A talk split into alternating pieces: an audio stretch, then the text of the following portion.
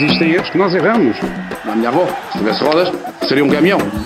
Era uma, uma figura que chamava-se Maria, estava a chorar e eu estava a olhar para o quadro, a chorar, hein?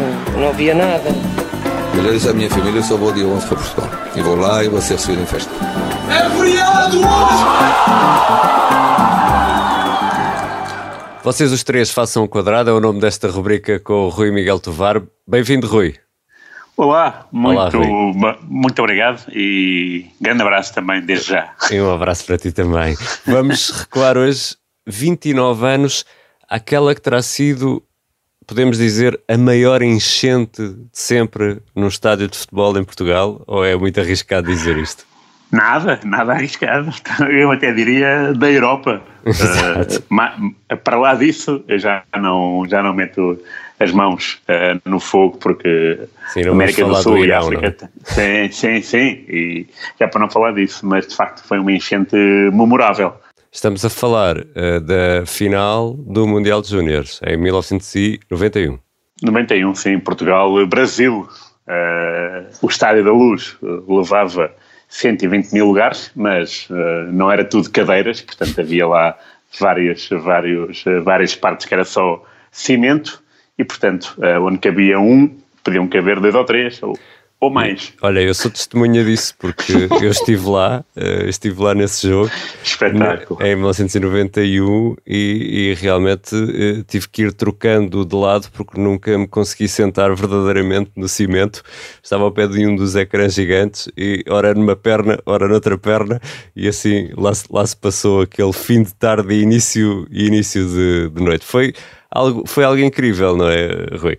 Sim, e, e, e, aliás tu é, que, tu é que nos podes dizer, porque uh, os relatos da época dizem que o jogo começou às 7 da tarde e uh, estavam 32 graus. Exatamente. Quero saber como é que tu sobreviveste. Estava um calor, um calor imenso e, e, e os senhores que andavam a vender os refrescos, vamos chamar assim, não conseguiam andar, não é? Porque estava tão cheio, tão cheio, tão cheio que era impossível. Pois, de facto, foi uma, deve ter sido. Eu não, eu não, eu não fui ao jogo. Uh, foi o meu pai, como jornalista da RTP. Eu fiquei em, em, casa a ver, mas mesmo através da televisão podíamos nos sentir uh, ligeiramente encolhidos. Aquilo foi, foi incrível, sobretudo depois no regresso, uh, lembro-me, tive que vir a pé para casa porque ainda, ainda moro a alguns quilómetros do Estádio da Luz, uh, porque era impossível, o metro estava completamente cheio, não havia transportes, não havia nada. Mas claro. propunha-te aqui que escutássemos aqui um bocadinho do que disse Emílio Peixe ao Canal 11. E ficará para sempre esse, esse momento marcante para todos nós. Isso é inesquecível.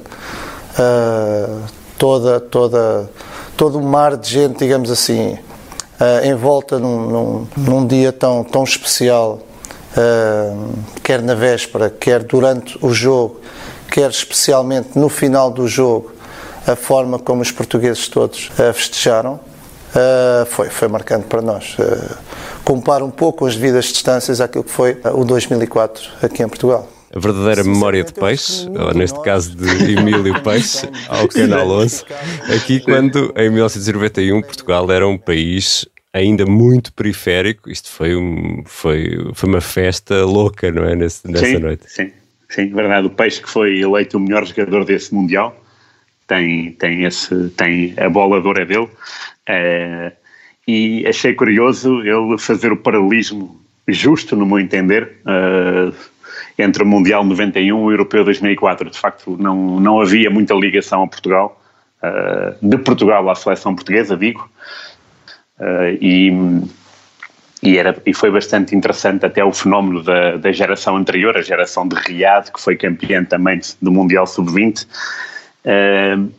Portugal, enquanto não chegou à meia-final, o país não, se mani não manifestou particular interesse. Uhum. Quando ganhou, explodiu de, de, alegria, mas lá está, a equipa estava na Arábia Saudita, quando regressou no aeroporto da Portela, foi muito bem recebida, uh, muita gente mesmo, milhares de pessoas uh, no aeroporto.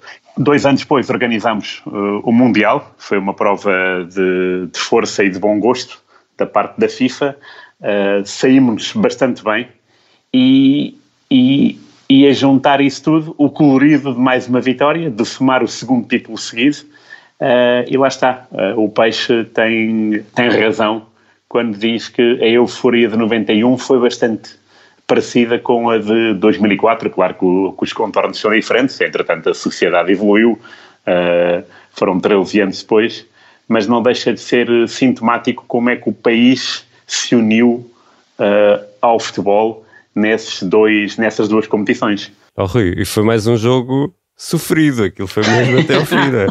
Foi, essa geração, aliás, teve, passou por muito, porque uh, no europeu, a sério, a geração, essa, essa geração uh, de Figo, Rui Costa, Jorge Costa, Rui Bento, uh, havia João Vieira Pinto também, que já tinha uhum. participado no, no Mundial 89, tal como o guarda-redes Braçar.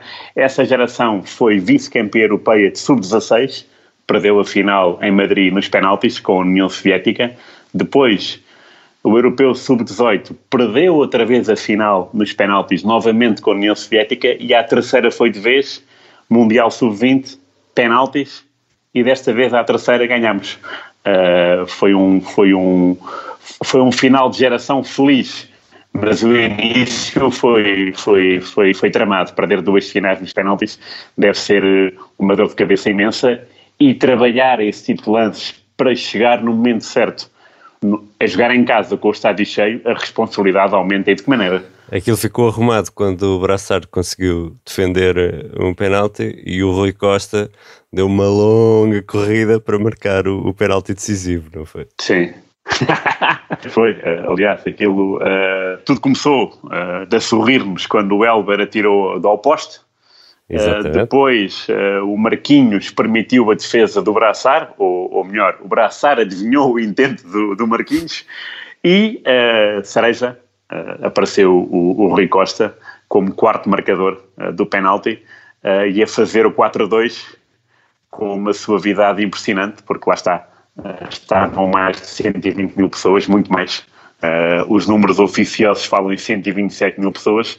Imagino que a esmagadora maioria, uns 126,5, sejam portugueses, portanto, uh, terá sido o jogo em que o Rui Costa terá acusado um maior peso emocional e institucional. E conseguiu levar, levar a sua avante.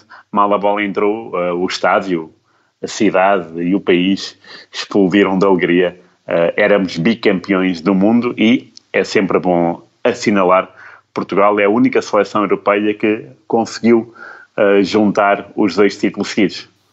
E em casa, não é? Eu, oh, Rui, estava aqui a pensar, na, que estávamos aqui a conversar e voltando um bocadinho ao início da nossa, da nossa conversa, isto hoje seria completamente impensável. Bom, para já o estádio já não existe, não é? Mas é. seria impensável uh, uma lotação de 120 mil ter mais de 127 mil pessoas lá dentro. Isto hoje era, era impensável. Sim, sim, sim. Não, Havia não... ali um lado amador ainda muito interessante nisto tudo, ou não?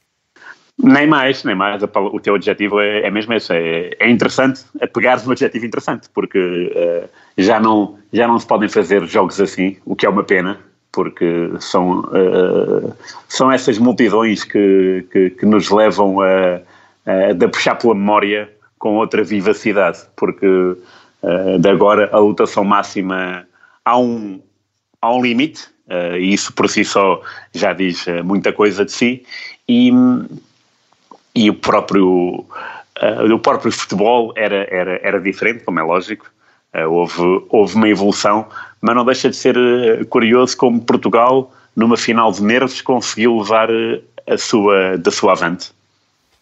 Rui Miguel Tovar, até quinta-feira, um abraço Grande abraço, até quinta e obrigado por mais uma memória desportiva.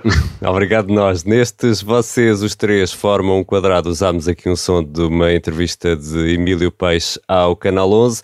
A sonorização é da Beatriz Martel Garcia. Eu sou o Ricardo Conceição. Existem erros que nós erramos. A minha avó, se tivesse rodas, seria um caminhão. Era uma, uma figura que chamava-se Maria, estava a chorar e eu estava a olhar para o quadro, a chorar, não havia nada. Eu já disse à minha família, eu só vou dia 11 para Portugal. E vou lá e vou ser recebido em festa.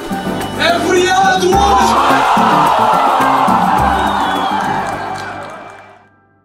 Obrigada por ter ouvido este podcast. Se gostou, pode subscrevê-lo, pode partilhá-lo e também pode ouvir a Rádio Observador online em 98.7 em Lisboa e em 98.4 no Porto.